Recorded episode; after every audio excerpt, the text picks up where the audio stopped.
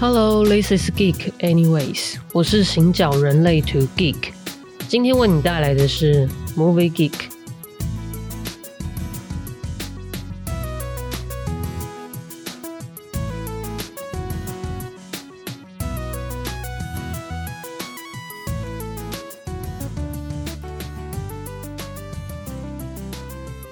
原本是一个完全不看 Marvel 的人，但现在我会说，《星际义工队》是我目前最爱的 Marvel 系列。嗯，上个月我在 Disney Plus 看看完了《星际义工队》第三集，就是这个系列完完结篇，我整个爆哭。那在这一集内容，我我不会做什么很很精密的什么解析啊，漫威宇宙漫画跟电影的什么。呃，有没有关联，或是有什么变化？我不会，我不会做这些分析跟介绍。呃，但我一定会提到一些片段的内容。那如果你是想看这部片还没有看，或者是说你不想被暴雷的人，那就请你千万不要往下听。但欢迎你离开之前，呃，关注跟追踪。哦，那欢迎你看完之后来跟我做一些分享跟交流。那我先来说说那个让我哭爆的点好了，就第三集的中后段。呃，火箭哦，因为第三集的主角是 Rocky 那只浣熊，他的身世。那在他的有点像是原生家庭吗？他有意识的，他来自的那个地方哈，他被造物者创造的那个地方，他其实有几个小伙伴哦，有一只应该是水獭吧，然后一只海豹跟一只小兔子。那他前半段都在受伤哦，都躺在那个奇怪的手术台上面。然后中中间有一段一个剧情的转折，就是他要被救回来了。那在救他的那个过程当中呢，呃，现在的这个家人朋友，也就是星际工队在拯救他。可是他在那个弥留之际哦，他在经济之国呢遇到了他过去的那些。有如家人的朋友，那水獭叫做莱拉哦，然后他看到莱拉的时候，他就说：“Can I come？” 火箭就说：“可以过去跟你们一起吗？”哦，因为他已经他已经忍耐很久了，他孤单很久了。自从失去了他们之后，他一直自责自己，然后同时又想念着他们。莱拉就说：“Sure。”啊，然后这时候就一个慢动作，火箭要慢慢走过去海豹那里了。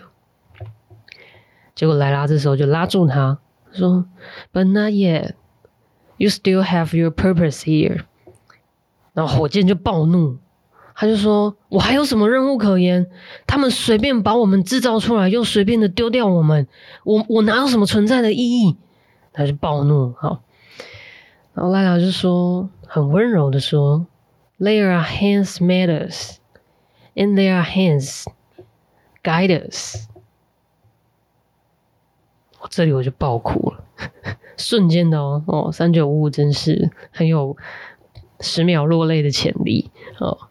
有人创造了我们，就有人会来引导我们。哇哦，这句话是不是也可以送给芭比呢？Hi，芭比。好。那我觉得我跟星际义工队的关系讲关系好怪啊，就是但是就是我从一个不看 Marvel，然后到喜欢看 Marvel 的这个过程，我觉得很适合拿来当做呃一个印子，那来跟大家分享一下我是怎么成为 Movie Geek 的，然后呃我什么时候开始看电影的，每个时期喜欢看的电影怎么都会天差地远这样。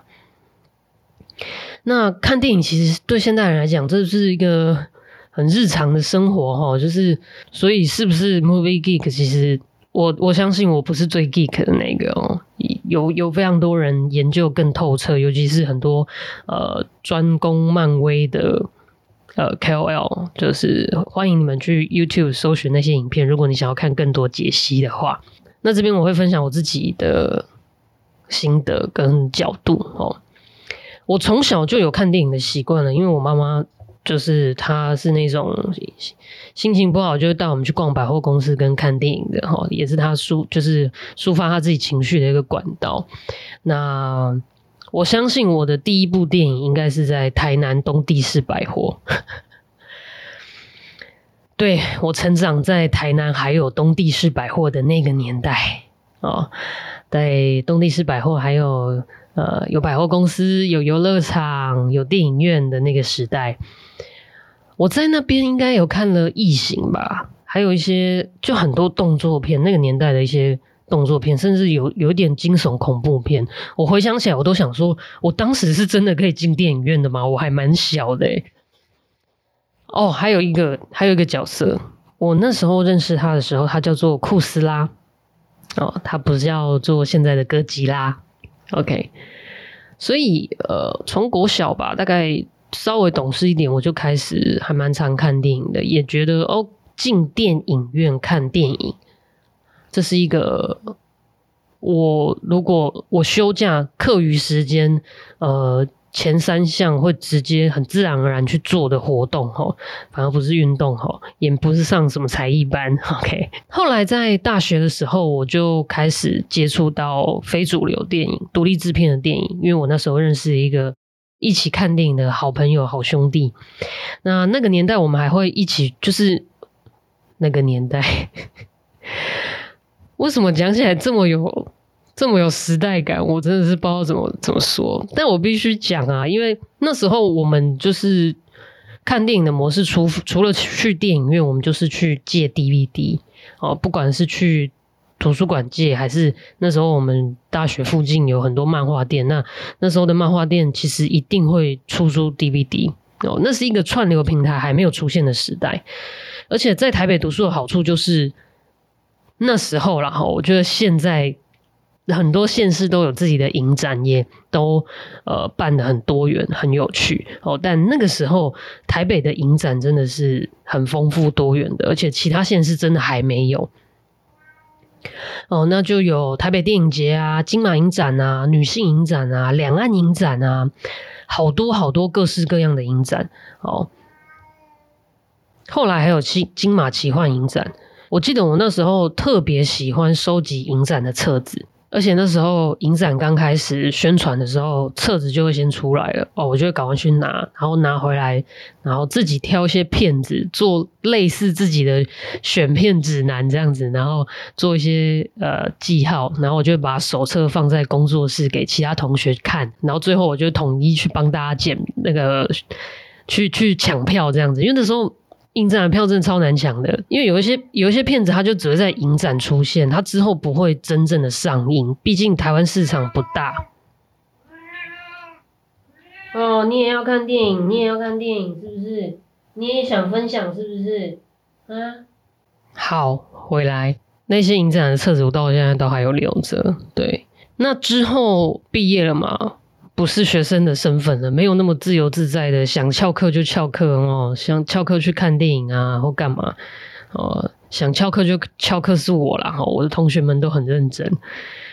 那我觉得进入职场之后，呃，我有两个阶段，我觉得前三年真的还找不到工作跟生活的一个平衡点，所以有一度我。就是看，只是进电影院看电影的频率有降低啦。我记得那时候工，有时候工作其实根本一个月可能只有休息一天这样子，就是菜鸟时期啊，很常加班。可是到后三年，我觉得在我去澳洲之前的三年，我觉得我在台北的生活已经完全有有抓到一个平衡了，是很自在的在台北生活。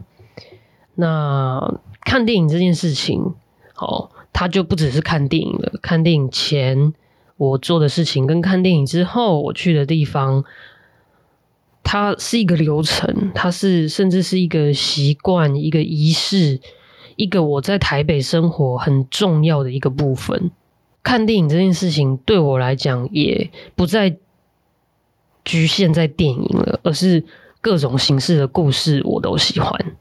喜欢到什么样的程度呢？就是 我那时候有一个时间点，我做了一个决定。哦，我现在回想起来，其实那个决定蛮 蛮不合逻辑的。总之，某一天领那个月领到薪水的晚上，然后我就骑着我的摩托车，然后到绿光剧团的前面，因为他们那时候有开一个编剧课，他开两种课程，一个是编剧实务课程，一个是表演实务课程。那我那时候就是，因为你知道追影展，然后追那些那些冷门的片子，所以你会，你其实会看到各式各样。故事的形式，甚至各式各样故事被呈现的形式，哦，不管是故事本身，还是导演去呃诠释它的方式，你就会看到很多元。然后你就我啦，我觉得很有趣。对我来讲，就是说，同样的议题，其实有很多不同的表达方式，不管是画面不一样、镜头不一样，或是剪接不一样，它真的就会变成一个完全不一样的作品。哦，那那天晚上我就在绿光剧团的外面。哦，绿光是一个，他那个教室是往下走哦，在地下室。那我在那个外面，我就是跟自己说：“来，我们做一个决定。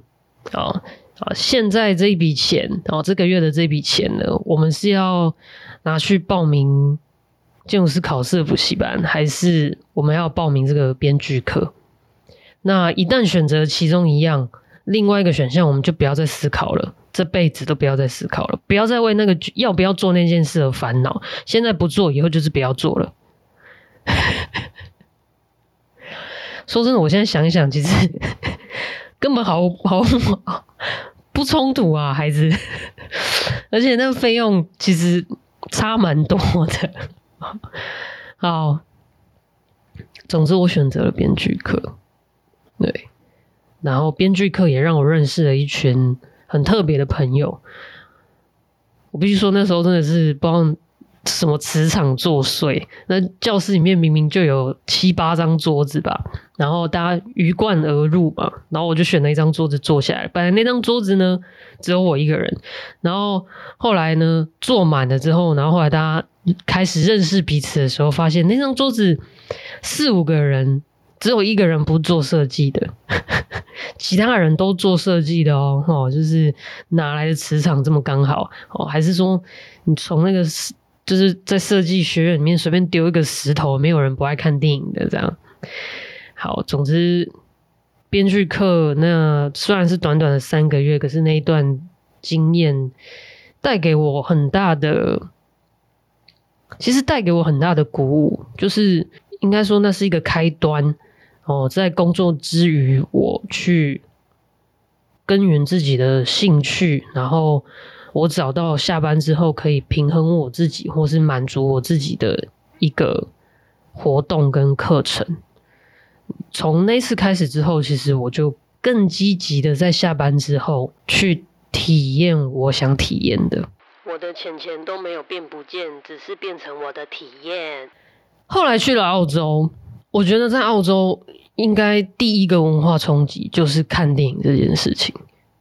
看电影的节奏，看电影的频率，几乎可以说，在澳洲的生活彻底阉割了我去电影院看电影的习惯。我真的是那种被阉割的心情哦，跟感受哦。第一点是因为他们的呃住宅区跟商业区是分很开的嘛，就像我刚刚讲的。以前我在台北生活，下了班随便去哪里我都可以看到电影啊。我今天想看呃好莱坞电影或者是院线片，我我就到微秀或秀泰区嘛。那如果我今天想要看冷门一点的电影，我有光点、真善美，有那么多地方可以选择哦。那到处都是搭公车、搭捷运，甚至走路就会到。看完电影之后，我也不会觉得说十点多甚至十一二点太晚，因为台北还是有很多地方我可以散散步，消化一下我的剧情，或者是坐在一个酒吧坐下来喝一杯。但在 Brisbane 的生活完全不是这样的哦，不是说完全没有人住在 City 里面，还是有，那只是在那边的生活形式，大部分的人都不是这样的哦，都住在郊区。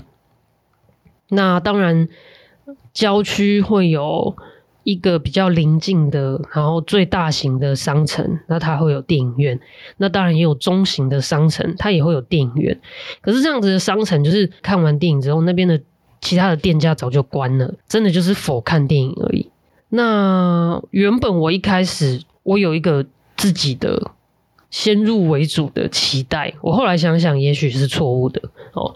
因为我原本期待说，在英语系国家，我可能会看见更多独立电影，或者是我可能会看到更多元的电影市场。因为我的印象就是台湾电影市场很小嘛。那我相信有一些片子片商其实引进很想，可能很想引进进来，但是我们市场太小，它其实是利润不高的。哦，那但后来想想，澳洲人口跟我们一样多而已，我到底是哪来错误的投射这样子？那总之我去了那边的时候，我一开始真的找不到好莱坞以外的电影，或者是说这种就是主流的连锁电影院以外的小影厅这样子。那当然很后面我遇到了 Brisbane 电影节，而且他那时候好像不是每年都有。总之我并不是第一年就找到。那当然，后来我还是有追到电影节，我还是有看到没有体验过的影片类型，这个我之后跟大家分享。那不过到了澳洲，就是我没有办法那种啊，下了班就去哪里看电影，然后看完电影可以散散步干嘛？没有，没有这种事。它完全那一部分的我的生活就完全被被阉割了。那你说，那你就开车去看就好了，你再开车回来就好了，这有什么？好，但。就是一杯遭遇咖逼啦，贵州海量不是，就是它它已经完全是不一样了，因为你会你你会觉得你为了去看那场电影，你付出的呃交通时间跟那个距离对你来讲是不划算的哦，就是跟你在台北的生活，就是所有的资讯多元的资讯跟你的距离都是那么近，那个是一个不一样的完全不一样的生活形态跟生活环境。这个文化冲击其实也让我深刻的体验到，不同的都市计划，它真的形塑了不同的生活内容。虽然没有谁绝对的好或绝对的不好，但是这看起来就是一种选择。哦，只可惜，其实这样子。到底要如何规划一座城市的这个选择权，常常不是全体人民可以一起决定的。那我觉得，如果没有那三年认认真真的在澳洲生活，身为一个建筑人，然后对都市计划它的差别，我可能始终是仅此于书上啊、理论上啊，或者是一些。对不对？真雅哥的书这样，那个跟你去一个地方可能旅游个一个月，我觉得那种体验到的东西真的还蛮不一样的。甚至我觉得那段时间让我对于居住的议题也有不同的体悟，跟一些看到不同可以切入的思考点。我觉得有时候真的无关什么正义不正义啊。哦，anyways，好，我怎么 always 会扯这么远呢？总之，后来去电影院看电影这个这个生活模式，这个行为转变到都在串流平台上面看电影。OK，我要回到星际义工队了。在这里之前，我要进行一个行动呼吁。我我知道，呃，很多好朋友们都会直接私讯我，告诉我你们的心得感想等等的。那这边想要跟陌生人们。Say 个 hello hello hello 陌生人，你可能是不小心听到这个节目的，那欢迎你留言跟我分享你的想法，或者是你听我讲的过程当中想要跟我讨论的论点，也都欢迎哦。那 Spotify 有开启 Q&A 的功能，那 Apple Podcast 有留言的功能，其他平台朋友你们可以到资讯栏找到我的 IG 连接私讯我。如果以上的方式你都觉得不喜欢、不熟悉啊，那我有留一个信箱，没有字数限制。如果你想写什么，你可以畅所欲言，但我会看心情回你啦。好，好，回到 Marvel，我刚刚说我完全是不看 Marvel 的人。我觉得在大学之后，然后在《奇异博士》这部电影出来之前，我我几乎是有点腻了，就是好莱坞的剧情。哦，就是他的那些剧情的节奏，那些 hook，我就觉得很拔辣。然后，对，好，我们不要把话讲的太偏。那时候我记得我应该只有看过《钢铁人》跟《复仇者联盟二》，而且我都是为了陪我妈去看电影才看的。那后来有一次好像也是陪家人，然后我就看了《奇异博士》，哇！一看我整个爱上，你知道吗？而且我就觉得说不好意思，漫威宇宙哦，我给你误会哦，这样它是有一个宇宙观的，然后他制作一系列电影，有他的铺陈，有他想说的故事。好，那但是我要讲哦，他最核心的故事跟最核心的议题，其实根本没那么科幻，根本没那么虚无缥缈。哦，很多时候甚至是很日常、很拔辣的，他这些什么英雄的设定啊，然后这些时空背景的设定，所以他才跳出来了。那又加上又加上这几年，其实我一直在向往一种表达能力，就是我觉得重要的事情，我就轻巧的说；严肃的议题，我希望能够轻松的聊。那生硬的脉络，我希望穿插娱乐性的。比喻或譬喻去跟大家分享，尤其在我知道自己十八五八这条通道的一些呃运作的机制跟这条通道的 power 之后，我更加的意识到我要去练习这件事情哦。那所以我就越来越喜欢一些可能很强的剧本啊，或是很强的这种呃。摄影风格或是叙事模式啊，哦，甚至我开始喜欢动画了哦。我不看 Marvel，我也不看动画，在以前，但我现在超爱看动画的。尤其那时候，我一度也很抗拒《一拳超人》。我不是因为山尼老师才爱上《一拳超人》的，是我弟让我看《一拳超人》的。哦，一个厉害的普通人。OK，那《星际义工队》这个系列，James Gunn 这个导演，他同时也是编剧哦，他就是在这些。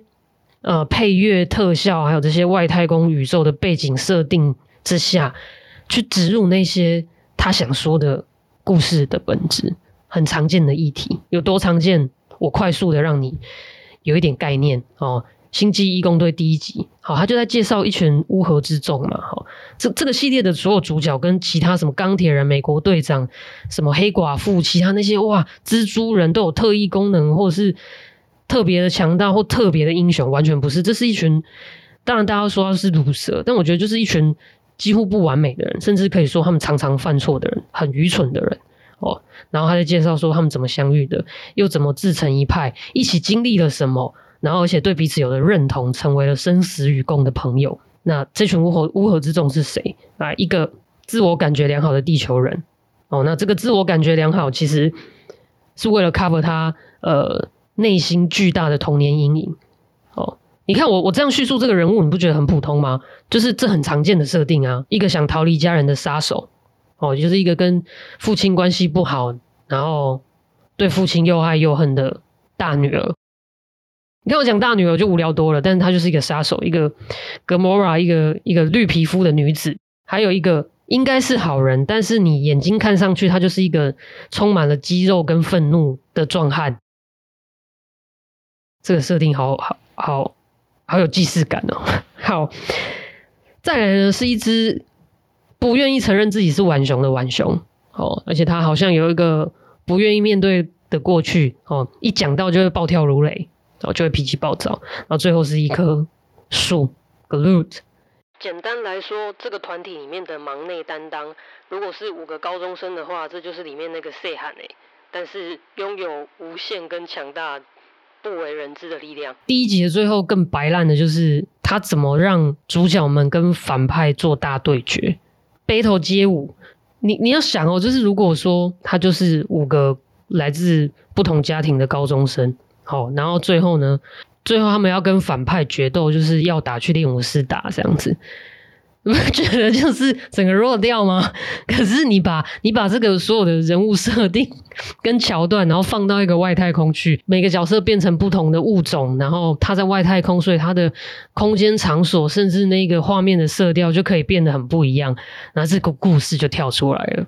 哦，好，那他的第二集，第二集更拔辣。第二集在讨论什么是家，什么是家人哦，因为他们每个人都是一个家庭不完整、家庭不温暖，或是没有在正常的爱与家庭下成长的人物角色哦。那他们这一群人如何去定义自己的家人，甚至如何去定义说我们理想中的那个家是什么？哦，甚至有很多父亲的角色可以做对比。Gamora 跟 Nebula 他们是姐妹啊，他们的父亲是谁？萨诺斯。哦，那呃，星爵他等于有两个爸爸，一个是他的生父 Ego，有很多意思。然后我这边就不超译他。那他的另外一个父亲算是养父，就是拥堵。到底要选择谁？哦，一个。只想要控制他的生父，跟一个对他从来不好声好气，但是一直在保护他的养父。第二集就是这么拔辣的剧情啊！可是，一如往常的，他用配乐，用那个时空背景，让这个画面增添了非常多娱乐性，然后让很多议题都呃夹杂在里面。那我我后来觉得，但像《星际异攻队》这样的电影，就是它给你一种选择权。你可以选择忽略那些议题，然后去享受它画面的娱乐性啊，或者是那些感官上的刺激。好，可是你可以选择看到那些议题嘛？总之，我非常喜欢 James Gunn 哦，《星际异攻队》这个系列的的编导。第三集还有很多其实很拔辣的剧情啊，它其实就是也有提到动物的议议题啊，自我认同的议题啊，尤其是在。你已经找到你的好朋友，你在良好的社会安全网之下，你要如何找到自己，或者是如何勇敢的说，嗯，我要离开舒适圈去找我自己。哦，这部电影其实你要看议题的话，它有很多这种议题，你可以说它都是蜻蜓点水，但我我会觉得，因为懂的人自然会懂啊，想面对的人自然会面对。我觉得 James Gunn 他就是把画面的调度跟议题的深度做了一个很。很有他个人节奏跟个人风格的一个结合哦，比如说他们最后就要去拯救那个被反派创造出来的各式各样的生物嘛，所以那就有一幕那种动物大逃亡哦，那根本就是一个你想想看哦，我们要解救动物，我们谈一个动物议题解救动物，或者是呃世界末日，然后呃我们除了救人类之外，也要救动物，然后那个画面。哦，可能在地球上的画面，可今天这是一个，这个是一个时空背景在外太空的故事哦。你要拯救的诺亚方舟就是一个完全不同维度的诺亚方舟，你懂吗？然后你要拯救的生物就有很多不是在我们审美里面的事物哦。比如说有一幕很小一段，就是 Mantis 他他就打开一个笼子，然后是一个真的是奇形怪状的角色，然后他一开始看到立马吓到尖叫。就毕竟你知道，Mantis 它来自于 Ego 那个星球，好，Ego 在他的星球里面创造了各式各样美轮美奂的东西，甚至太美以至于太不真实的那些东西。哦，可是他在这里有一个很强烈的对比，他看到一个完全四不像，而且四不像到。有点恶心，在他的审美观审美观里面是有点恶心的。可是他立马 Mantis 做什么样的反应？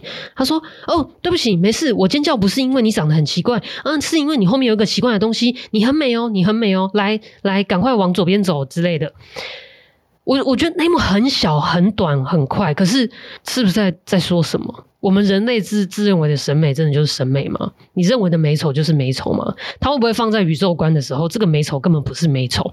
总之，我觉得它有很多的小细节，你可以说它是蜻蜓点水，大家都不深入。但我就觉得，当它都不深入的时候，它会成为一种好像很轻快的节奏，在点醒你说：“你看看哦，其实你平常是不是也那样反应？这样有点像是呛你呛你，就像脱口秀一样嘛。每个梗都短短的，然后点到为止，那让你自己回去好好反思。”哦，所以我我后来觉得说，因为 Marvel 它其实创造的电影，它可以让你讨论的地方很多。